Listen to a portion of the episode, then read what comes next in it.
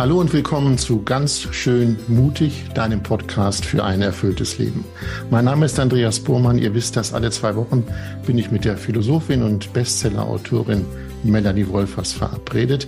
Wir reden dann über die vielen Facetten des Lebens. Heute werden wir euch ein wenig überraschen, denn wir begrüßen einen Gast. Dazu später mehr. Erst einmal Hallo nach Wien. Hallo Melanie. Hallo Andreas.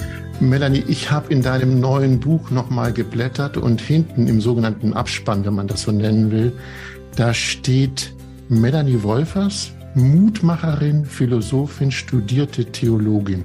An erster Stelle steht das Wort Mutmacherin. Äh, wie bist du darauf gekommen?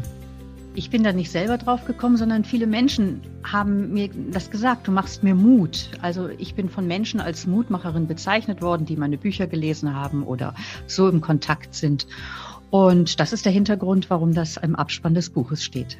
Aber das ist eine ganz schön hohe Erwartung an dich, ne?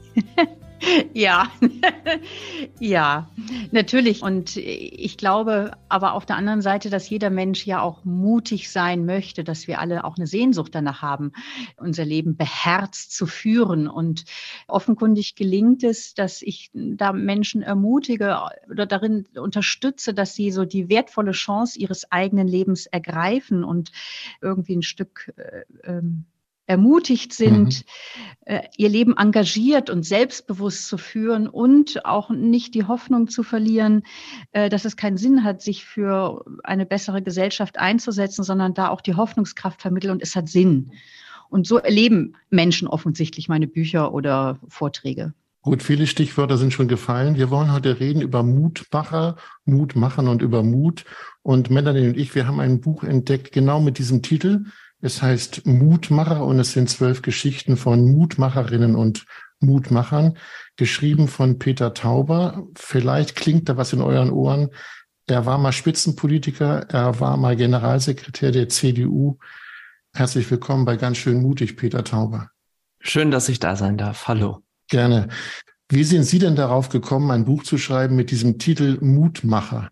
Na, es gibt äh, viele Privilegien, die Menschen haben, die so exponiert waren wie ich als Politiker. Und das schönste Privileg ist, dass man so viele Menschen kennenlernen kann und es auch niemanden gibt, der sagt, ich habe keine Zeit für dich.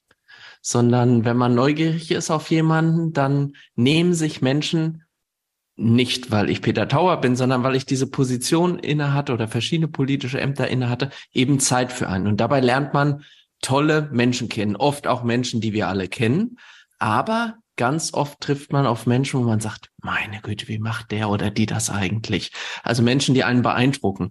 Ja. Und von denen man auch sagen würde, ganz schön mutig, weiß ich nicht, ja. ob ich mir das zutrauen würde. Wir können ja nachher nochmal über die Menschen reden. Sie selber haben ja auch eine schwere Zeit, wenn ich das sagen darf, hinter sich. Das Jahr 2017 war, glaube ich, das Jahr, was Ihr Leben, oder ist dazu dramatisch gesagt, auf den Kopf gestellt hat. Nein, das ist nicht zu dramatisch gesagt. Dass äh, ich heute noch hier bin, habe ich dem lieben Gott und äh, vielen guten Ärzten zu verdanken. Hm, Sie waren schwer erkrankt an einer Darmentzündung, haben dann beschlossen, ich mache Schluss mit der Politik, erst einmal mit dem Generalsekretär. Inwieweit war das für Sie mutig zu sagen, damit höre ich auf? Für mich selber war es gar nicht so mutig, aber das Interessante war, dass ganz viele Menschen dann zu mir kamen und sagen, das fand ich aber mutig, dass du dich da von diesen Spitzenämtern gelöst hast und auch ja gar nicht wusstest so genau, was kommt dann eigentlich. Und mhm. da habe ich zum ersten Mal darüber angefangen nachzudenken und zu sagen, komisch, ich fand das nicht so mutig. Für mich war das eine Entscheidung, die irgendwie nahe lag. Aber andere sehen das irgendwie anders. Und mhm. das hat meine Perspektive auf das, was mutig ist oder vermeintlich mutig ist, äh, dann schon zum ersten Mal auch geändert. Als Sie endgültig beschlossen haben, mit Politik will ich nichts mehr zu tun haben, zumindest nicht im Parlament. Haben Sie was befürchtet an Rückmeldungen, wo man sagt, wieso geht denn der Tauber jetzt? Also zu dem Zeitpunkt, als ich das kommuniziert habe, war ich mit der Entscheidung schon lange im Reinen. Deswegen hat es zu dem Zeitpunkt keine Rolle mehr gespielt. Aber in dem Prozess, auf dem Weg dahin, da muss ich zugeben, in der Tat, mhm. da habe ich mich noch sehr davon abhängig gemacht, wie sehen das dann andere? Ähm, sagen die dann, der ist gescheitert und hört auf? Sagen die, das ist äh, mutig oder das ist auch klug, vielleicht im Leben nochmal was anderes zu machen? Damit habe ich mich schon äh, lange beschäftigt, aber und auch länger als eigentlich gut war. Eine Krankheit ist ja eine Art Verwundung. Haben Sie mal darüber nachgedacht, ich bin doch verwundbarer, als ich so ursprünglich mal gedacht habe? Also dieser Grundgedanke, dass ich nicht so stark bin, das hat vielleicht auch was mit Männlichkeitsbildern äh, zu tun, der war ja für mich evident, als ich zum ersten Mal in meinem Leben ähm, den Notarzt rufen musste. Das ging dieser Operation und dieser lebensbedrohlichen Situation voraus. Mhm. Und da war gar nicht so sehr das, das Problem, dass ich krank bin. Krank war ich vorher schon mal in meinem Leben, mehrfach. Aber diese Hilflosigkeit und nicht mehr Herr meiner selbst zu sein, sondern auf andere angewiesen zu sein. Und das war das, was ich mir über Jahre ja auch in Anführungszeichen abtrainiert habe und mir ein völlig anderes Selbstbild angeeignet habe, dass ich eben der Spitzenpolitiker bin, der Marathon läuft noch nebenher und den eigentlich nichts umwirft. Und mhm. am Ende war das eben eine, in Anführungszeichen, banale Erkrankung, die einem zeigt, nein, deine Kräfte sind endlich und du bist nicht dieser Held, zu mhm. dem du dich vielleicht selber stilisierst. Melanie, wenn wir das hören von Peter Taube, inwieweit ist es mutig, seine Verwundbarkeit zuzugeben und dann sogar öffentlich zu machen? Ja, ich glaube, wir leben ja in einer Gesellschaft, in der Schwäche nicht angesagt ist. Die Sieger bestimmen, wo es lang geht. Und wenn man sagt, ich kann nicht mehr oder die eigenen Grenzen wahrnimmt oder merkt, hier geht es für mich nicht mehr weiter und das dann noch offenkundig macht, ich glaube, das braucht schon wirklich auch viel Mut. Also wenn ich Sie richtig verstehe, Herr Tauber, war das ja einfach eine Erkrankung, wo Sie einfach erstmal hineingeschmissen waren und erstmal auch gar nicht anders konnten, als zu sagen, okay, jetzt muss ich gucken, wieder auch, auch körperlich auf die Beine zu kommen und zugleich sich so der eigenen Wahrheit zu stellen, wie Sie auch andeuten, naja, ich hatte da vielleicht auch ein anderes Selbstbild, vielleicht auch von Männlichkeitsbildern geprägt. Ich bin der Macher und jetzt auf einmal sich selber einzugestehen und es öffentlich zu machen. Ich glaube, das ist ein Schritt, der Mut erfordert und eben Mut als ein Element, wo man der Mut, sich die eigenen Grenzen und Verwundbarkeiten einzugestehen. Mhm. Da, da ist es so, wenn ich das kurz ergänzen darf, das stimmt. Aber das Spannende ist, dass dieser Mut entgegen der Annahme belohnt wird. Also okay. es ist eben nicht so, dass dann ein vernichtendes Urteil gefällt wurde mhm. und überall Häme und äh, negative Reaktionen, die gab es auch in Social Media und auch die eine oder andere Stimme aus der eigenen Partei, die man dann, wo man sagt, ach, das hätte ich jetzt eigentlich nicht gebraucht. Aber vom Grundsatz her mhm. war es eben so, dass in dem Moment, wo ich sagen musste, Leute, ich kann einfach nicht mehr. Selbst wenn ich jetzt wollte, es geht schlichtweg nicht. Mein Körper erlaubt es mir nicht. Und dass mein Körper sozusagen meiner Seele gesagt hat, du, du musst jetzt hier aufhören. Du nimmst sonst Schaden. Das hängt schon zusammen. Also ich bin operiert worden und ich bin so ein neugieriger Mensch. Als ich dann wieder ansprechbar war auf der Intensivstation, habe ich die Ärzte mit tausend Fragen genervt. Und ich bin operiert worden von so einem, so einem Chirurg, knallharter Typ, ein super Mensch mit einem großen Herzen, aber eben so ein Chirurg, wie man den sich vorstellt. Nicht viel Zeit für Shishi und immer straightforward. Und den habe ich dann irgendwann gefragt und habe gesagt, sagen Sie mal, warum habe ich das eigentlich bekommen? Und dann hat er mich ganz mitleidig angeschaut und hat gesagt, ich habe mir mal Ihren Lebensweg angeschaut und Ihre letzten Jahre. Sie fragen mich das jetzt nicht ernsthaft. Mhm. Da habe ich gedacht, oh mein Gott, hm, wie wirkt es denn auf andere und was habe ich eigentlich von mir gedacht oder mir auch abverlangt? Und dieser Mut dann zu sagen, nee Leute, hier ist jetzt Ende, ich kann ja. nicht mehr. Da gab es so viele tolle Reaktionen, dass ich gesagt habe, warum bin ich eigentlich so doof gewesen und habe nicht früher mal gesagt, Leute, vielleicht wäre es jetzt gut, mir hilft einer und wir lösen das irgendwie zusammen und dann kommen wir doch wahrscheinlich am Ende viel weiter. Ich bin eigentlich bestraft worden für mangelnden Mut vorher. Hat es was, ich bin noch mal beim Wort Belohnung, hat es auch was damit zu tun, dass Sie Politiker waren und man von Politikern erst recht nicht erwartet, dass sie Schwäche zeigen und sagen, ich kann nicht mehr? Darüber habe ich lange nachgedacht. Und das, worüber wir reden, habe ich ja in meinem ersten Buch, Du musst kein Held sein, verarbeitet. Und da war die Idee, als der Verlag sagte, schreiben Sie das doch mal alles auf, habe ich gesagt, ich schreibe kein Buch über einen jammernden Politiker. Ganz schrecklich, will keiner lesen. Und dann sagte der Verleger, der Stefan Wiesner, ein ganz toller Mann zu mir, täuschen Sie sich nicht, es geht ganz vielen Menschen so, die exponiert sind. Dazu muss man nicht Politiker sein. Das kennen Schulleiterinnen, das kennen Pflegedienstleiter. Menschen, die glauben, sie müssen jetzt funktionieren und sie können keine Schwäche zeigen und sie dürfen auch nicht um Hilfe bitten. Sie treffen damit einen Nerv. Und dann habe ich gesagt, okay, wenn das so ist, das ist ja wirklich nicht gut. Ich glaube eigentlich an Teamarbeit. Das ist mhm. viel besser. Dann, dann reden wir drüber. Interessant, Herr Tauber, ist, dass Sie Jammern gesagt haben. Jammern, ne? Das ist ja kein Jammern letztendlich, wenn man seine Schwäche eingesteht. Aber Melanie, du wolltest dazu was sagen. Ja. ja, also ich glaube, hier wird auch deutlich, dass Mut eine soziale Ressource ist. Also äh, indem Sie den Mut hatten oder auch, ich denke, wenn man an die neuseeländische Ministerpräsidentin oder Präsidentin denkt, die gesagt hat, ich habe nicht mehr die Kraft, äh, die Dinge weiterzutun, um verantwortlich meine Aufgabe zu tun. Dort, wo Sie mit diesem Punkt an die Öffentlichkeit treten, ermutigen Sie ja andere auch zu den eigenen Grenzen zu stehen und zu sagen, lass uns doch zusammenschauen, zusammen kriegen wir es besser gehandelt als alleine. Also hier wird, glaube ich, deutlich dort, wo wir uns auch äh, hervorwagen mit dem, da ist eine Grenze erreicht, hier kann ich nicht weitermachen, geben wir unbewusst ja auch anderen die Erlaubnis und die Ermutigung, du steh auch zu dir. Und hier mhm. ist Mut ansteckend durch eine mhm. solche Haltung und durch einen solchen Schritt. Herr Tauber, kennen Sie Kolleginnen oder Kollegen in der Politik, die gesagt haben, Mensch, Peter, ich würde auch gerne, aber ich traue mich nicht. Ich habe an einer Stelle in einem der Bücher ähm, von Frau Wolfers äh, geschluckt, als sie über Thomas Schäfer schreibt. Müssen wir aufklären, wer Thomas Schäfer ist? Thomas Schäfer ist äh, ehemaliger hessischer Finanzminister, der äh, während der Corona-Krise sich selbst umgebracht hat.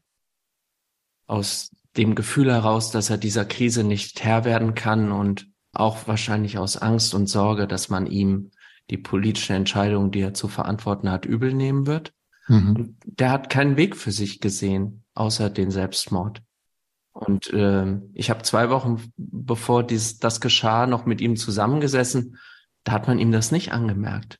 Deswegen, ich glaube, dass dieser Gedanke, dass man an einer Grenze ist und ob das noch gut ist, weiterzumachen, dass den sicher viele Menschen, die in Verantwortung stehen, haben, aber offen darüber geredet, wird selten. Ich habe aufgrund meiner Erfahrung an zwei, drei Stellen Gespräche mit Menschen aus der Politik gehabt, die gesagt haben, ich glaube, ich verstehe, was dich dazu gebracht hat, äh, einen neuen Weg zu wählen. Ihr Buch hat den Titel Mutmacher, aber interessant finde ich den Untertitel, was uns endlich wieder nach vorne schauen lässt. Was haben diese zwölf Menschen, die Sie kennengelernt haben, über die Sie Geschichten geschrieben haben, was würden Sie sagen, was haben die gemeinsam? Also, das, die Geschichten sind alle völlig unterschiedlich. Eine ganz große Gemeinsamkeit ist, nachdem wir die Geschichten aufgeschrieben hatten und ich sie ihnen geschickt habe und gesagt schau doch mal, ob du dich darin wiederfindest, wie ich dich sehe und beschreibe, dass alle zwölf gesagt haben, ja, eine schöne Geschichte hast du total lieb aufgeschrieben, aber ich habe eigentlich nichts gemacht. Also Menschen, die was Mutiges tun, empfinden das für sich oft gar nicht als mutig oder herausragend. Was zu dem führt, was äh, Melanie Wolfers vorhin angesprochen hat. Mut ist ja kein Selbstzweck. Also man ist für etwas oder für jemanden mutig. Mhm. Wenn es um was geht, ist man auf einmal mutig, auch wenn man sonst vielleicht ein Angsthase ist. Und das bedeutet, dass das nur geht, wenn man an eine Sache glaubt, von etwas überzeugt ist, wenn es einem Wert hat, die Sache, für die man eintritt oder dem Menschen, für den man sich äh, engagiert. Und das verbindet diese zwölf natürlich auch, dass sie alle etwas tun für sich selbst oder für andere, das ihnen etwas wert ist. Hm. Sie sagten gerade für sich selbst oder für andere. Melanie, würdest du unterscheiden, dass es einen Mut gibt, den man ja für sich ergreift, selber mutig sein für sich und dass es einen Mut gibt, den man ergreift für andere? Würdest du das unterscheiden? Also Peter Tauber ist mutig, weil er zu seiner Krankheit steht, aber ich kann auch mutig sein, um anderen Menschen zu helfen oder zu schützen. Gibt es da zwei mhm. unterschiedliche Mutkategorien? Ja, ich glaube aber, also natürlich kann man unterscheiden, wie, wie Peter Tauber auch gerade sagte, also Mut ist wertbezogen, also um eines Zieles willen, um eines Wertes willen. Mache ich etwas, was möglicherweise auch mit einem gewissen Zögern und Zaudern einhergeht, weil ich davor auch Respekt habe oder Angst habe. Und das, was ich da tue, das kann natürlich unterschiedlich sein. Das kann sein, dass ich mich für einen Menschen einsetze oder für eine Menschengruppe einsetze. Es kann sein, dass ich zu mir stehe und meine Erkrankung oder meinen Werten und weiß, ich äh, komme da jetzt in Konflikt mit anderen. Also sicher lassen sich so die Werte, für die man eintritt und Mut ist wertorientiert, dass ich um eines Wertes, eines Gutes willen etwas tue. Diese Werte können natürlich unterschiedlich sein. Es mhm. können andere Menschen sein und es kann die eigene Biografie sein, zu der man steht. Vielleicht mal eine große Frage, Herr Tauber. Sie als Politiker können das vielleicht einschätzen. Leben wir in einer unmutigen Gesellschaft? Nein, wir leben in einer Gesellschaft, wo unheimlich viele Menschen jeden Tag tolle Dinge tun. Mhm. Für sich und andere. Dazu will ich aber gleich noch einen Satz sagen. Aber wir haben keinen Fokus für sie. Also wir schauen zu sehr auf die, die laut sind, die schimpfen, die meckern, die am Wegrand stehen mit verschränkten Armen und mhm. die, die etwas zum Guten wenden wollen und dafür eben oft unheimlich viel Mut aufbringen müssen, weil sie eine Veränderung wollen oder weil sie anderen etwas zumuten oder sich selbst auch etwas zumuten. Da steckt das Wort Mut ja auch drin. Denen schenken wir nicht die Aufmerksamkeit, die uns gut tun würde, aber auch diesen Menschen ja nochmal gut tun würde. Das ist ja, ja, das ist ja immer was Kommunikatives. Also man nimmt ja nicht nur was, wenn man sich diese Geschichten anhört und sagt, toll, das ist so inspirierend, sondern man gibt diesen Menschen auch was. Insofern stimmt diese Einschränkung, die ich gemacht habe, oder diese Unterscheidung eben auch nicht so sehr meine Schwester, die im Buch vorkommt, die an Multiple Sklerose leidet, die kämpft jeden Tag mit ihrer Krankheit, beziehungsweise das Wort kämpfen würde sie gar nicht mögen, aber sie führt ein Leben mit dieser Krankheit und damit mhm. ist sie voll ausgelastet. Aber wenn sie darüber spricht, merkt sie auf einmal, dass andere Menschen daraus etwas für sich ziehen. Also insofern weicht das immer auf, wenn, wenn wir sichtbar werden für andere.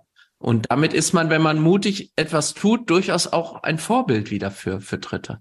Wenn ich Sie richtig gehört und verstanden habe, ist da ein bisschen Medienschelte drin im Sinne von, wir reden viel über Wut, über Zorn, über Unzufriedenheit, aber nicht über die, die, sagen wir mal, etwas tun, damit wir alle zufriedener sind. Ist das eine Art Medienkritik? Ja, das weiß ich, da tue ich mir immer schwer. Das habe ich als Politiker immer vermieden. Aber mir fällt es natürlich auf. Und wenn ich mit Freunden und Bekannten rede, über Medienkonsum, über Nachrichten schauen, Zeitung lesen, dann höre ich eben immer wieder, ich bin das Leid, ich bin diese, dieses ganze negative Leid. Ich sehe das mhm. auch in meinem Leben so gar nicht. Natürlich ärgere ich mich über schlimme Dinge, aber ich sehe, mir geht's auch oft gut. Und warum finden, finden keine Geschichten statt, die mir zeigen, das lohnt sich auch und das Leben hat gute Seiten und man darf Hoffnung haben und Zuversicht. Und das findet in unseren Medien oder in unserer Mediendemokratie auch nochmal in der Art, wie Medien funktionieren, jetzt stärker online getrieben, natürlich nicht den Raum, also den ich mir auch persönlich wünsche. Das ist ein äh, Podcast füllendes Thema. Ich mache hier mal einen Schnitt und würde gerne mal einen Satz zitieren von Melanie Wolfers. Es ist nicht ihr Satz, sondern sie zitiert in einem Buch die Haltung von Menschen. Ich kenne die Haltung auch. Da kann ich eh nichts machen. Was soll ich denn tun? Ich habe doch gar keine Möglichkeiten. Das ist ja ein Satz, der letztendlich Ohnmacht umschreibt, Melanie, oder? Da kann ich ja. eh nichts machen. Ja, ja. Ähm, also das Gefühl, ich bin überfordert, ausgeliefert, hilflos. Mir scheint, also so wie, wie Sie gerade, Peter Tauber, sagten, also es, ist, es wird der, den Menschen mit viel Wut und Zorn sehr viel Raum gegeben. Es gibt ein zweites verbreitetes Gefühl, dass ja, dass ich vielleicht als den Gegenspieler sogar bezeichnen würde, der, äh, der uns persönlich und als Gesellschaft gefährdet, nämlich das Gefühl der Ohnmacht. Und dann wäre eine spannende Frage jetzt, inwieweit hängen das Gefühl von Ohnmacht und die Artikulation von Wut auch zusammen? Ähm, also das Gefühl, also ich bin viel mit jungen Erwachsenen tätig, gebe da viele Kurse und da nehme ich zum Beispiel wahr, so im Blick auf die, die Klimakrise und äh, dass das Gefühl der Ohnmacht sich epidemisch verbreitet hat in dieser Generation und auch in unserer Gesellschaft. Und ich glaube, es gibt letztlich nichts Gefährlicheres als der Eindruck, ich bin zu klein, die Krisen sind zu groß, da kann man eh nichts machen. Diesem Gefühl auf den hm. Grund zu gehen und ihm auch die Stirn zu bieten, dass wir uns von der Ohnmacht nicht lähmen lassen. Herr Tauber, jetzt ist Ihre Stunde gekommen. Die Ohnmächtigen hören uns zu und sie wollen Mut fassen. Was sagen Sie denen? Naja, wenn ich auf die großen Fragen unserer Zeit schaue, jetzt der Krieg in der Ukraine oder der Klimawandel, natürlich verstehe ich, dass man dann auch ein Gefühl von Ohnmacht hat. Aber das heißt ja nicht, dass man nichts tun kann. Ähm, natürlich beende ich als Peter Tauber nicht den Krieg in der Ukraine. Aber mhm. ich kann mich doch fragen, habe ich mich eigentlich schon mal gekümmert und engagiert für ukrainische Flüchtlinge in meiner Stadt? Weiß ich, wie es denen geht? Mhm. Und beim Klimawandel ja, ich alleine halte den nicht auf, aber ich kann mich eben fragen, nehme ich jetzt das Auto oder geht das nicht auch mit dem Fahrrad oder zu Fuß? Der kleine Weg in die Buchhandlung, in die Stadt. Und dann bin ich auf einmal im Tun. Und dann bin ich auch wieder bei dieser Frage, wer macht mir Mut oder woran orientiere ich mich? Und diesem Ohnmachtsgefühl würde ich gerne ein Zitat von Erich Kästner, den ich sehr mag, entgegenhalten. Der hat mal gesagt, Bei Vorbildern ist es unwichtig, ob es sich dabei um einen großen toten Dichter, um Mahatma Gandhi oder um Onkel Fritz aus Braunschweig handelt, wenn es nur ein Mensch ist, der im gegebenen Augenblick ohne Wimpernzucken gesagt oder getan hat, wovor wir zögern. Und das finde ich ist ein ganz schöner Satz, weil er das so erdet. Es geht eben nicht darum, dass wir alle wie Mahatma Gandhi sind. Mhm. Aber wenn Onkel Fritz aus Braunschweig mal was Cooles gemacht hat, dann finde ich, kann man sagen, wenn der Onkel Fritz das kann, dann kann ich das auch. Und deswegen sind diese Mutmacher in meinem Buch eben einerseits Menschen wie du und ich, die haben auch alle ihre Schwächen und ihre Fehler. Daraus machen sie auch keinen Hehl. Aber in dem einen Punkt, den ich erzähle, da sind sie eben großartig. Mhm. Was glauben Sie, was hat die Menschen dazu gebracht, die Sie beschreiben, diese zwölf? Ich will etwas tun. Ich will mutig sein. Also ich glaube, dass die verbindet, dass sie alle nicht gesagt haben, ich will mutig sein, sondern dass sie ein Bedürfnis haben. Mhm. Bei Aline Seltschuk zum Beispiel ist es das Bedürfnis nach Gerechtigkeit, nach gesellschaftlicher Gerechtigkeit, nach Teilhabe von Menschen. Und so ist es bei anderen ähnlich. Bei manchen auch das Bedürfnis, sich zu beweisen, weil man ihnen, weil sie vielleicht nicht der Norm entsprechen und man ihnen auch signalisiert hat, du wirst es nicht können. Und sie wollen es dann allen anderen zeigen, dass mhm. sie es eben doch können. Und so sind das sehr unterschiedliche Motive, die aber sozusagen nicht um des Muts willen ähm, äh, lebendig werden, sondern weil es um eine Sache oder um einen Menschen geht. Wenn wir über Mut reden, Peter Tauber, kennen Sie auch eine eigene Angst, die Sie gehindert hat, mutig zu sein? Ich kenne auch Angst oder ich habe auch Ängste, ganz viele und manchmal total unsinnige, an denen ich dann auch arbeite. Ängste, die Mut blockieren, ja? Ja, also als Politiker lernt man das natürlich, dass man sehr abhängig ist von dem öffentlichen Bild Mhm. Und man braucht lange, und da diskutiere ich immer noch mit mir, in der Vergangenheit und in der Gegenwart, um zu verstehen, dass das öffentliche Bild mit einem selbst ja auch nur bedingt was zu tun hat. Der mhm. Mensch Peter Tauber, den man als Politiker öffentlich wahrgenommen hat, das ist ja nur ein kleiner Ausschnitt von mir. Wie gehen Sie mit der Angst um? Das ist eine sehr gute Frage. Man hat dann, und ich glaube, das äh, ist ein allgemeines Phänomen von Menschen, die öffentlich exponiert sind, man versucht natürlich dieses Bild zu kontrollieren, wissend, dass das eigentlich nicht geht. Und mhm. müsste viel mehr loslassen und sagen, wichtig ist doch eigentlich, dass ich bei mir bin, dass die Menschen, die mir etwas bedeuten, mich so nehmen, wie ich bin, dass ich mit meinem Herrgott im Reinen bin sozusagen. Also, dass man die Perspektive ändert und sich nicht von falschen Dingen abhängig macht. Und daran verstärkt das natürlich die Angst. Melanie, wie ist das mit Mut haben und Mutmacherin oder Mutmacher sein?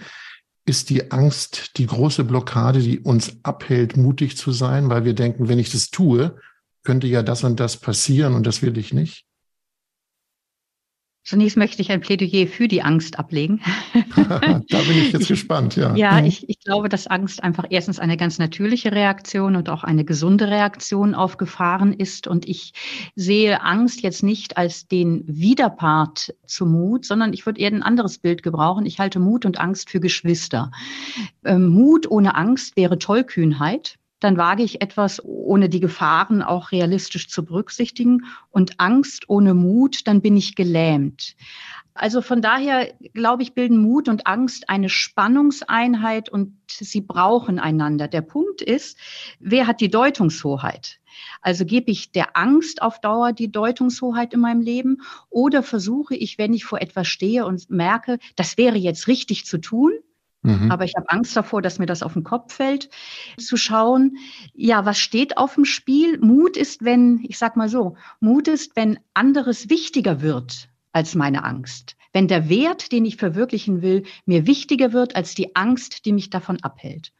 Und zugleich ist die Angst eben auch wichtig. Also ich denke zum Beispiel in Corona-Zeiten war die Angst auch ein Trigger, dass wir auch versucht haben, so auch unsere Gesellschaft zu gestalten, dass, dass viele Menschen einfach auch geschützt waren. Das war ein, ein, ein wichtiger Stimulanz auch. Mhm. Und zugleich ist eben der Punkt, dass die Angst nicht die Deutungshoheit über unser Leben gewinnt oder wie Viktor Frankl mal sagt, man muss sich ja von sich selbst nicht alles gefallen lassen, die Angst wahrnehmen, aber ihr nicht einfach blind das letzte Wort geben. In einem Ihrer Bücher habe ich einen tollen Satz dazu gelesen. Da schreiben Sie, glauben Sie nicht alles, was Sie fühlen. Genau.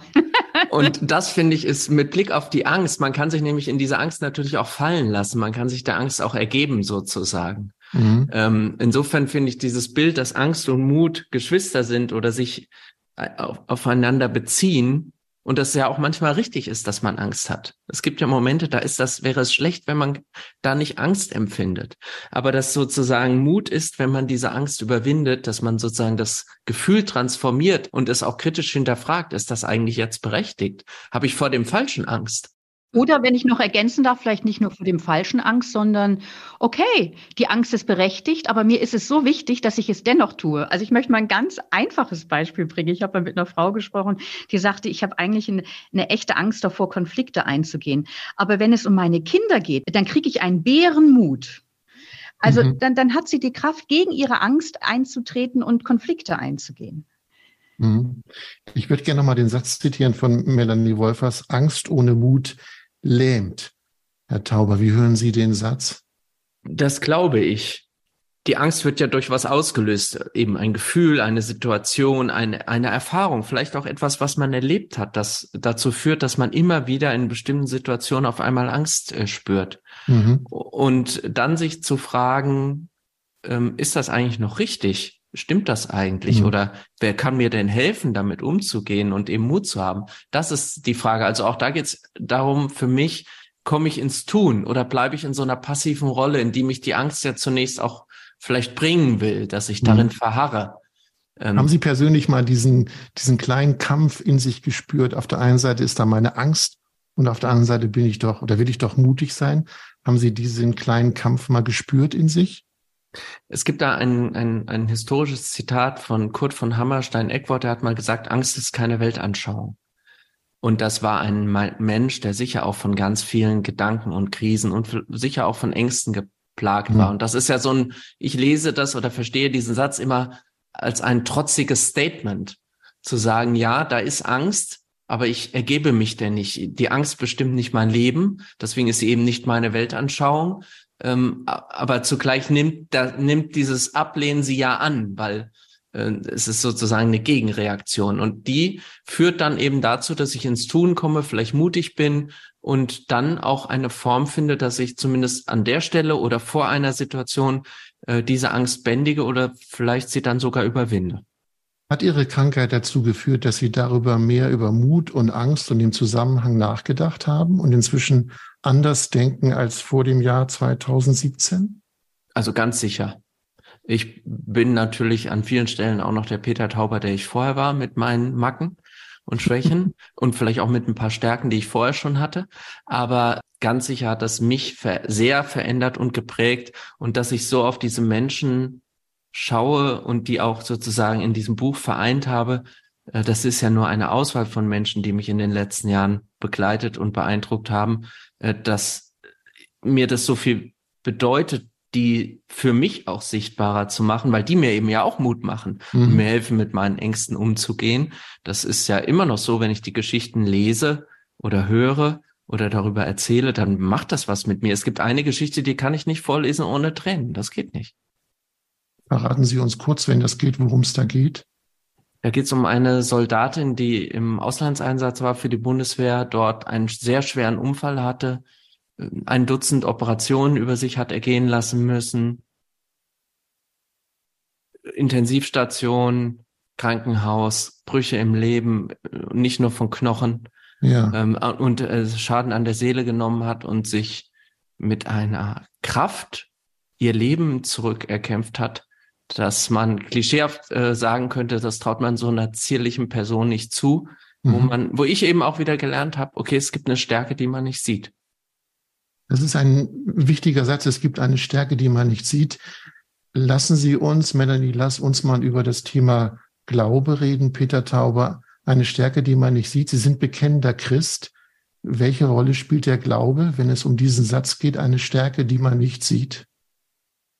Also ich habe hab das Glück, dass in diesem, in meiner eigenen Lebenskrise mein Glaube einfach da war. Der, der ist nicht neu gekommen wie manche Menschen, die in so einer Krise ihren Glauben entdecken. Und der ist auch Gott sei Dank nicht verschwunden im Sinne von, dass ich angefangen habe zu zweifeln, Gott, mhm. was machst du da mit mir?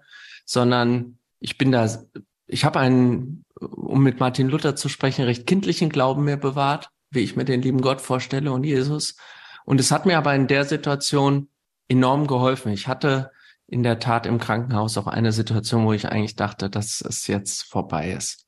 Und da hatte ich schon Zwiesprache mhm. mit, mit meinem Herrgott und habe mhm. ihm gesagt, okay, wenn das jetzt vorbei ist, dann kann ich nichts machen. Das ist ja deine Entscheidung. Aber ich würde schon gerne noch eine Weile bleiben, aber guck halt mal. Naja, und jetzt bin ich hier. Also Sie merken, das ist. Berührt Sie, ja. Ja. Aber das war, das war, das war toll, weil ich, das kann man gar nicht beschreiben, weil ich mich in dem Moment extrem geborgen gefühlt habe. Ja, aber das ist doch schön, dass Glaube die Kraft geben kann, dass man wieder ein, wie haben Sie das genannt, ein nach vorne schauen möglich ist. Das Verrückte ist eben, darüber habe ich auch, äh, denke ich immer wieder nach, das ist dann aber gar nicht statisch, sondern ich muss immer wieder mich neu damit beschäftigen. Ich habe immer noch auch jetzt wieder Momente, wo ich zweifle oder hadere mit, hm. mit meinem Glauben. Ähm, aber in dem Moment, das kann ich nur sagen, und deswegen rufe ich mir diese, dieses äh, Erlebnis natürlich immer mal wieder wach, da war das ganz fest und stark und sehr tragend. Aber eben auch in der existenziellen Situation. Jetzt geht's mir ja gut, wenn ich jetzt mal so denke, na, wie weiß, wie das so alles ist mit dem ewigen Leben. Hm, mhm. da, das ist anders. Also insofern ist das spannend für mich. Da denke ich sehr viel drüber nach. Wir reden über Mut in diesem Podcast. Äh, Melanie, würdest du sagen, dass der Glaube mutiger macht? Ja, zunächst möchte ich einfach erstmal auf Sie reagieren, Herr Tauber. Das äh, finde ich, hat mich jetzt selber sehr berührt, was Sie gesagt haben und wie Sie es gesagt haben. Also so, also da, da merkt man, es kommt so aus einer ganz, ja, aus, aus einer tiefen existenziellen Erfahrung. Ähm, ja, und ich glaube, ich antworte gleich auf deine Frage, Andreas. Ich, oder ich, oder ich versuche es. Äh, äh, es ist so wichtig, wenn es so ganz dichte Momente gibt, wie Sie auch gerade einen angedeutet haben, Herr Tauber, dass, weil im Alltag da ähm, das ist wie in einer Beziehung. Es gibt so ganz dichte Momente und dann ist einfach auch vieles in der Beziehung alltäglich. Und im Glaubensleben ist es ja ähnlich. Und dass es so wichtig ist, sich an diese dichten Momente zu erinnern, weil die einem dann auch im Alltag nochmal Orientierung oder Mut geben können. Und deine Frage, Andreas. Ich wiederhole sie nochmal, weil sie ja. wirklich verschwunden ist. Ob Glaube mutiger macht. Ja, ich denke, Glaube lässt sich ja übersetzen mit Vertrauen. Und wenn ich darauf vertraue, jetzt in einem Bild gesprochen, ich kann nicht tiefer fallen als in Gottes Hand oder ich gehe nicht allein durchs Leben, sondern bin nochmal äh, von einer guten Macht getragen, jetzt nicht religiös formuliert, dann stärkt das ja den Mut, trotz meiner Ängste etwas zu sagen, wenn ich es als richtig und gut erkenne. Und mir persönlich ist mal ein Satz sehr wichtig geworden. Also viele haben ja so den Eindruck, also Glaubende haben häufig den Eindruck, naja, Angst widerspricht dem Glauben, weil wenn ich nur richtig glauben würde, hätte ich keine Angst. Das halte ich für unrealistisch. Angst gehört zu unserem Leben und findet auch in der Bibel ihren Niederschlag bis zur Person Jesu. Und aber das, also, wenn er dann am Ende seines Lebens voller Angst damit ringt, es, es geht mir jetzt wohl an den Kragen und ich werde einen gewaltsamen Tod erleiden, dann betet er und schreit zu Gott und er wird dadurch nicht von seiner Angst befreit, aber er wird fähig, trotz seiner Angst sich treu zu bleiben. Und da ist mir da mal ein Satz sehr wichtig geworden von Corrie ten Boom, einer niederländischen Widerstandskämpferin, die schreibt, Mut ist Angst, die gebetet hat. Mut ist Angst, die gebetet hat. Und das erfahre ich selber so, das erfahre ich in der Begleitung von Menschen so. Und das findet man auch in vielen Vorbildern aus Geschichte und Gegenwart. Das eine, dort, wo ich mich nochmal mit meiner Angst Gott zeige und im Dialog bin, dass das nochmal ein tieferes Vertrauen aufkommen lassen kann.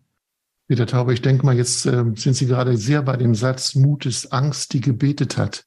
Ja, also mir, mir fallen da zwei Sätze sofort so ein. Einmal natürlich, das fürchte dich nicht. Ein, ein ganz häufiger Satz in der Bibel, der ja keinen Sinn machen würde, wenn, wenn Gott nicht wissen würde, dass wir Angst haben. Sonst braucht man uns keinen Mut zusprechen. Und insofern stimmt das, bestätigt das ja wieder das Bild, dass ähm, Angst und Mut einander bedingen. Und dann finde ich dieses Bild, dass der Glaube Berge versetzen kann, sehr schön. Und ich glaube, das gilt für diese zwölf Menschen in meinem Buch auch, die versetzen sozusagen Berge aus einem Glauben heraus. Und äh, selbst bei denen die vielleicht sagen, das hat mit, mit meinem Christ, mit Gott nichts zu tun, würde ich sagen, na, der Heilige Geist wirkt schon irgendwie in euch, ob ihr wollt oder nicht. Mhm. Denn ihr, ihr macht eben was Verrücktes, ihr verrückt etwas ähm, für andere oder für euch selbst. Peter Tauber, kennen Sie Ihre, oder gibt es die überhaupt? Gibt es innere Mutmacher, so persönliche innere Mutmacher? Ja, klar habe ich die. Menschen, Dinge. Menschen, das heißt, Menschen sind Freunde. Menschen Bekannte. sind ganz, ja, ähm, manchmal auch, äh, ich bin Historiker, also manchmal natürlich auch Personen aus der Geschichte, die ich irgendwie beeindruckend finde. Ja. Aber manchmal auch, auch meine Heimat, also der Ort, wo ich lebe, da lebe ich sehr gerne. Äh, das sind Orte der Kraft für mich, wo ich äh, mich sozusagen aufladen kann. Melanie, gibt es innere Mutmacher? Kann man das verallgemeinern? Peter Taub hat eben gesagt, Menschen, andere, er hat es vorhin auch erwähnt, dass Menschen eine Rolle spielen, die einen umgeben, die einem womöglich Kraft geben. Gibt es innere Mutmacher oder Mutmacher, die uns umgeben? Also ich bin ganz beim, beim Peter Tauber. Das ist, glaube ich, eine der zentralen Mutmacherquellen tragfähige Beziehungen. Ich mhm. weiß nicht, ob du das jetzt unter innere Mutmacher auch verstehen würdest, deswegen nein, zögere ich gerade im Moment. Nein, das ist schon richtig. Tragfähige okay, Beziehungen gut. tun ja was genau. mit uns. Ne? Genau, ja, also ja. tragfähige Beziehungen, wo ich merke, mal so ein Bild gesprochen, ich kann mich so weit aus dem Fenster lehnen, als ich weiß, dass mich jemand an den Füßen festhält. Mhm. Also ähm, tragfähige Beziehungen machen Mut. Ich glaube, ein zweiter Punkt ist, dass Erinnerungen an Momente, wo ich mutig war, mir auch hier und jetzt Selbstvertrauen neu vermitteln können, wenn ich ängstlich bin, weil ich merke, da bin ich durch etwas durchgegangen, da bin ich durch eine Krise hindurchgegangen. Also die Kraft der Erinnerung. Ein dritter Punkt, den auch der Peter Tauber gerade schon gesagt hat, so Orte, also oder vielleicht auch Gegenstände oder vielleicht eine bestimmte Musik, die in mir etwas wachruft. Also ich glaube, es ist gut so, um die eigenen Quellen von Mut und Zuversicht zu wissen ein Punkt, den ich auch sehr selber immer wieder auch nutze, also mich zu bewegen, in der Natur zu sein, im Körper zu sein. Also das äh, holt die Angst, die galoppiert ja mit uns in die Zukunft und wir malen uns schreckliche Dinge aus. Aber wenn ich im Körper bin, wenn ich äh, mich anstrenge, dann bin ich ja in der Gegenwart. Dann hat mein Gehirn gar nicht die Kapazität sozusagen in, für die Zukunft Angst zu empfinden, sondern ich bin hier und jetzt im Körper und spüre mich und die Bewegung in der Natur. Das würde ich gerne aufgreifen, Melanie. Im Körper sein, Peter Tauber, haben Sie nach Ihrer schweren Krankheit ein anderes Gefühl zu Ihrem Körper? Gehen Sie mit ihm anders um? Es gibt dieses große inflationäre Wort Achtsamkeit. Sind Sie in dieser Beziehung anders? Ich hätte jetzt geantwortet, ich versuche achtsamer mit meinem Körper zu ja, sein. Ich, ja, das, das, in der das Tat. Wort. Das Wort Nein, ich finde das ein sehr schönes Wort, ehrlich gesagt, mhm, und auch, auch, gar nicht überstrapaziert. Ja. Ähm, und das beginnt genau, dass ich eben in mich hineinhorche und dann eben auch sage, nein, jetzt brauchst du eine Pause, nein, jetzt äh, musst du dir Zeit nehmen, auch für andere Dinge. Äh, das versuche ich ja. Mhm. Es gibt den Satz von Melanie Wolfers, Mut tut gut. Können Sie damit was anfangen, Peter Taubert? Mut tut gut? Ja, natürlich. Also wenn ich jetzt merke, dass ich mich für eine Sache eingesetzt habe, die mir etwas bedeutet oder einem Menschen, der mir etwas wert ist, geholfen habe und dabei vielleicht auch zurückgestanden habe oder andere sagen, Mensch, das war jetzt ganz schön mutig, dann ist das ein wunderschönes Gefühl. Das mhm. ist das Gefühl, gebraucht zu werden, etwas Gutes bewegt zu haben, mhm. einem anderen Menschen ein Lächeln ins Gesicht zu zaubern oder dass der lacht mhm. oder unbeschwert ist, das ist doch herrlich. Ist der Satz so gemeint, Melanie? Mut tut gut? Ja, einen ganz zentralen Punkt haben Sie da genannt, also wie ich ihn auch sehe, Herr Tauber. Also so einfach so dieses tiefe Gefühl, ich, ähm, ich werde gebraucht, ähm, ich kann was Gutes beitragen für jemanden. Und dann letztlich dann ja auch nochmal so das Gefühl, ja, ich kann am Abend dieses Tages gut in den Spiegel schauen. Ich kann mich gut anschauen und muss nicht denken, naja, eigentlich hat die Angst mich irgendwie nur klein gemacht, sondern ich habe zu mir und dem, was mir wichtig ist, gestanden. Ich kann, und ich glaube, das wollen wir alle am Abend eines Tages und am Abend des Lebens aufrecht in den Spiegel schauen können. Und in diesem Sinne Mut tut gut für, für uns. Und der zweite Aspekt, der jetzt ja auch so wichtig auch in unserem Gespräch war, Mut tut gut für unsere Gesellschaft. Wir brauchen Menschen, die sich einbringen und sozusagen eine Schwäche haben für andere und sich und, und für sie engagieren. Herr Tauber, Sie waren lange Zeit Politiker. Können Sie so ein gesellschaftliches Barometer uns mal nennen? Was glauben Sie, wie ist die Stimmung in der Gesellschaft? Ist da Mut unterwegs oder ist es aufgrund der Krisen eher ein Rückzug eines jeden Einzelnen?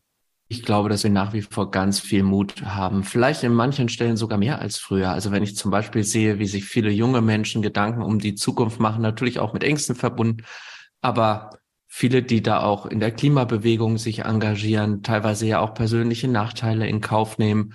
Auch wenn mir da jetzt manche Formen des Protestes fremd sind, manch manches auch abschreckt, kann ich ja nicht umhin zu attestieren, dass denen diese Sache etwas bedeutet und sie dafür auch bereit sind, Nachteile in Kauf zu nehmen, Mut zu haben eben, weil sie sagen, für mich persönlich und sie glauben für uns alle und sie glauben das ja sicher auch mit Recht, ist das eben notwendig, jetzt etwas zu ändern. Also nicht zu verharren in der Angst. Und da glaube ich, kann man gar nicht sagen, dass wir weniger Mut haben oder mehr als früher. Es verändert sich nur. Und ich glaube, dass wir gut daran tun, dass wir darauf achten, dass aus vielen Formen von Mut nicht Wut wird, auch das ist ja eben keine Einbahnstraße, sondern da gibt's links und rechts Abfahrten und die, die sollte man besser äh, nicht nehmen. Und, und da müssen wir alle aber zusammen dran arbeiten. Das ist, da können wir jetzt nicht darauf warten, dass da einer kommt und der löst alle unsere Probleme oder einer, sondern wir sind da alle viel mehr gefordert als früher. Davon bin ich fest überzeugt. Melanie, ich habe zu Beginn äh, das zitiert aus deinem Buch, dass du dich als Mutmacherin bezeichnest. Du bist in der Beratung tätig. Wie erlebst du die Menschen, sind sie mutig oder werden sie, nachdem sie mit dir gesprochen haben, womöglich mutiger?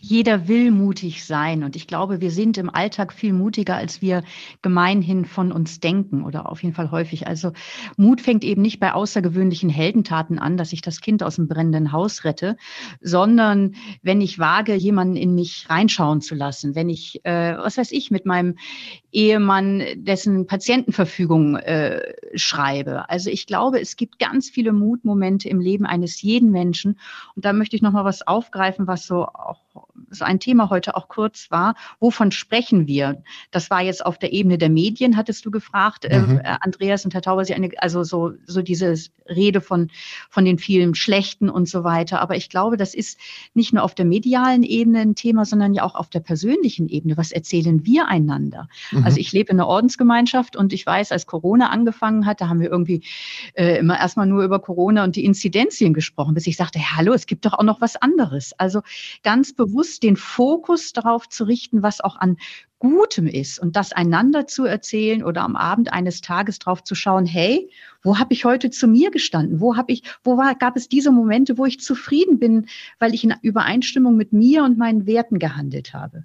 Und das bestärkt dann natürlich auch wiederum. Und ich mhm. finde, das Schöne an Mut ist eben, ähm, ich habe ja eben so die, diese Klimaschutzbewegung als Beispiel dafür genommen, dass man auch mutig sein kann. Mut ist eine erneuerbare Energie. Und sie ist aber leider, um sozusagen im Bild zu bleiben, nicht grundlastfähig. Also wir haben die nicht, wir haben den Mut nicht immer, mhm. sondern wenn die Sonne nicht scheint, dann ist das eben schwierig, äh, mutig zu sein. Ähm, Franz von Assisi hat mal gesagt, gegen die Nacht können wir nicht ankämpfen, aber wir können ein Licht anzünden. Mhm. Und sich immer wieder da auch zu prüfen und zu sagen, okay, jetzt habe ich eben Angst gehabt, aber vielleicht kommt ja jemand und nimmt mir die Angst oder ist für mich da und dann ist, ist eben jemand anders für mich mal mutig. Und an anderer Stelle bin ich es wieder. Also, dass wir uns auch nicht sozusagen dem Bild aussetzen, wir müssen permanent mutig durchs Leben gehen. Das, glaube ich, würde uns auch überfordern, sondern ich glaube, dass es darauf ankommt, mit seiner Kraft hauszuhalten und zu sagen, wenn es drauf ankommt, dann will ich da sein, dann will ich äh, mutig sein. Gibt es in Zukunft irgendein Ereignis, Peter Tauber, wo Sie sagen, heute, da will ich mutig sein? Wenn ich äh, von Menschen, die mir was bedeuten, gebraucht werde und das von mir verlangt, zurückzustehen, dann hoffe ich, dass ich den notwendigen Mut habe, ja. Gibt es noch irgendetwas von Ihnen, Peter Tauber, wo Sie sagen, wir haben über Mut gesprochen, über Mutmacher, was wir nicht angesprochen haben, was hier noch auf der Seele liegt? Ja, eine Sache. Da habe ich mich, ja. weil es ja doch, also ein ernstes Thema ist an sich auch ein schönes, ein beflügelndes. Ich höre den Podcast ja so gerne und ich habe gedacht, einmal möchte ich in dem Podcast Melanie Wolfers so laut lachen hören, wie sie das meistens macht. ha, es hat noch geklappt zum Schluss. Es funktioniert, ja. und, und ich finde, wenn ich das sagen darf, allein dieses Lachen finde ich so schön und macht so viel Mut. Gut, dass wir das jetzt am Schluss nochmal haben. Peter Tauber, das war jetzt sehr nett. Wir danken Ihnen sehr. Das war sehr schön mit Ihnen und äh, es war für uns ja eine Ausnahme, weil Sie waren unser erster Gast in einem Podcast. Und äh, ich hoffe, Sie haben das genossen und äh, fühlten sich gut aufgehoben bei uns. Und Ihnen alles Gute. Bleiben Sie gesund. Das ist wichtig. Vielen Dank, Peter Tauber. Vielen Dank, dass ich da sein durfte. Bleiben Sie behütet. Toll, dass Sie da waren, Herr Tauber. Ich sage nachher noch, wie Ihr Buch genau heißt, damit jeder es nochmal nachlesen kann und Ihre Gedanken kennenlernt. Tschüss, Herr Tauber, machen Sie es gut. Tschüss. Melanie, jetzt haben wir über Mut gesprochen. War das in deinen Ohren zu politisch, zu gesellschaftlich oder waren wir doch, da, du beschäftigst dich ja mit dem Mut, was einen selber angeht, ne? sich selber Mut machen. Und Peter Tauber ist ja ein Gesellschaftspolitiker. War dir das zu politisch? Tut mir leid, da widerspreche ich dir, Andreas. Ich ja, finde, gut. diese, diese Unterscheidung stimmt nicht. Äh, mhm. Also auch jetzt in meinem, ob es jetzt im Mutbuch äh, ist oder Zuversichtsbuch oder jetzt in dem neuen Buch Ohnmacht, mir geht es immer darum, Menschen ja auch darin zu bestärken, ihr Leben engagiert zu führen. Und von daher kommt immer auch die soziale und politische Dimension sozusagen mit hinein. Aber nicht, dass ich darüber explizit viel schreibe, aber man kann diese beiden Dimensionen nicht trennen. Wenn Menschen nicht innerlich mutig sind, werden sie sich auch nicht nicht in die Gesellschaft mutig einbringen. Also von daher stimme ich dieser Unterscheidung nicht so ganz zu. Okay, nee, du kannst es ja korrigieren. Ich bin, ja, ja. Auch, ich bin da vielleicht auf dem falschen Weg. Wer weiß das. Ähm, zum Schluss, Melanie, mir ging es ganz gut, dass wir mal einen Gast hatten. Ich fand es hochinteressant. Wie ging es dir? Ich fand das total, jetzt, ich sag noch, ich rede noch mal zu Ihnen, Herr Taube, auch wenn du ihn schon verabschiedet hast. Ist vielleicht nicht ganz regiemäßig richtig, aber ich fand das total schön, dass Sie bei uns zu Gast waren, Herr Tauber, und ja, miteinander über ein Thema zu sprechen, was mir selber so, so, so sehr am Herzen liegt und was ja auch unserem Podcast den Namen gibt, Andreas. Ganz hm. schön hm. mutig. Genau. Melanie, ich danke dir es war wie immer Danke schön. Wir dir. reden wieder in zwei Wochen und äh, dann hört ihr uns auch wieder. Herr Tauber, falls ihr uns noch hören online, alles Gute. Tschüss, macht's gut. Vielen Dank. Wenn ihr mehr über Mut und Mutmacher lesen wollt, lege ich euch drei Bücher ans Herz. Das Buch von Peter Tauber, Mutmacher, was uns endlich wieder nach vorne schauen lässt. So heißt das Buch, Mutmacher. Und dann gibt es zwei Bücher von Melanie Wolfers, Nimm der Ohnmacht ihre Macht. Das ist das neueste Buch von Melanie Wolfers. Äh, vielleicht habt ihr es auch gehört in dem Podcast davor. Da haben wir darüber gesprochen. Oder das Buch Trau dich, es ist dein Leben. Beide, wie gesagt, von Melanie Wolfers. Gesamt sind die Bücher erschienen im Bene Verlag.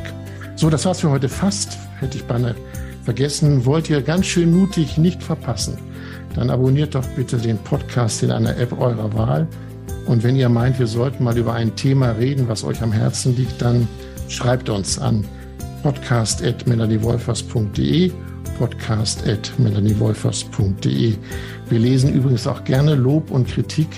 Dann können wir vielleicht was besser machen. Vielleicht denkt ihr auch darüber nach, wie habt ihr es gefunden mit dem Gast im Podcast? Ihr könnt uns gerne schreiben. Also podcast.melaniewolfers.de alle Links und diese Infos findet ihr noch in den Shownotes dieser Episode. So viel für heute. Wir hören uns wieder in zwei Wochen. Macht es gut. Bis dahin. Tschüss.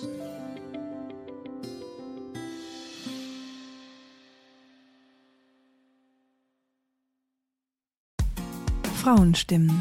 Klagen, lachen, klüger werden. Ich bin Ildiko von Kürti, ich bin Buchautorin und Journalistin und in meinem Podcast spreche ich alle zwei Wochen mit lebensklugen und mutigen Frauen über das Loslassen und das Aufbrechen, das Verlieren, das Suchen und das Finden. Ich bin stolz darauf, wie viele wunderbare Frauen bereits bei mir zu Gast waren. Unter ihnen Stefanie Stahl, Maria Furtwängler, Annika Decker oder Gerburg Jahnke. Und ich freue mich auf alle, die noch kommen. Ihr könnt Frauenstimmen überall dort hören, wo es Podcasts gibt. Herzlich und hoffentlich auf bald.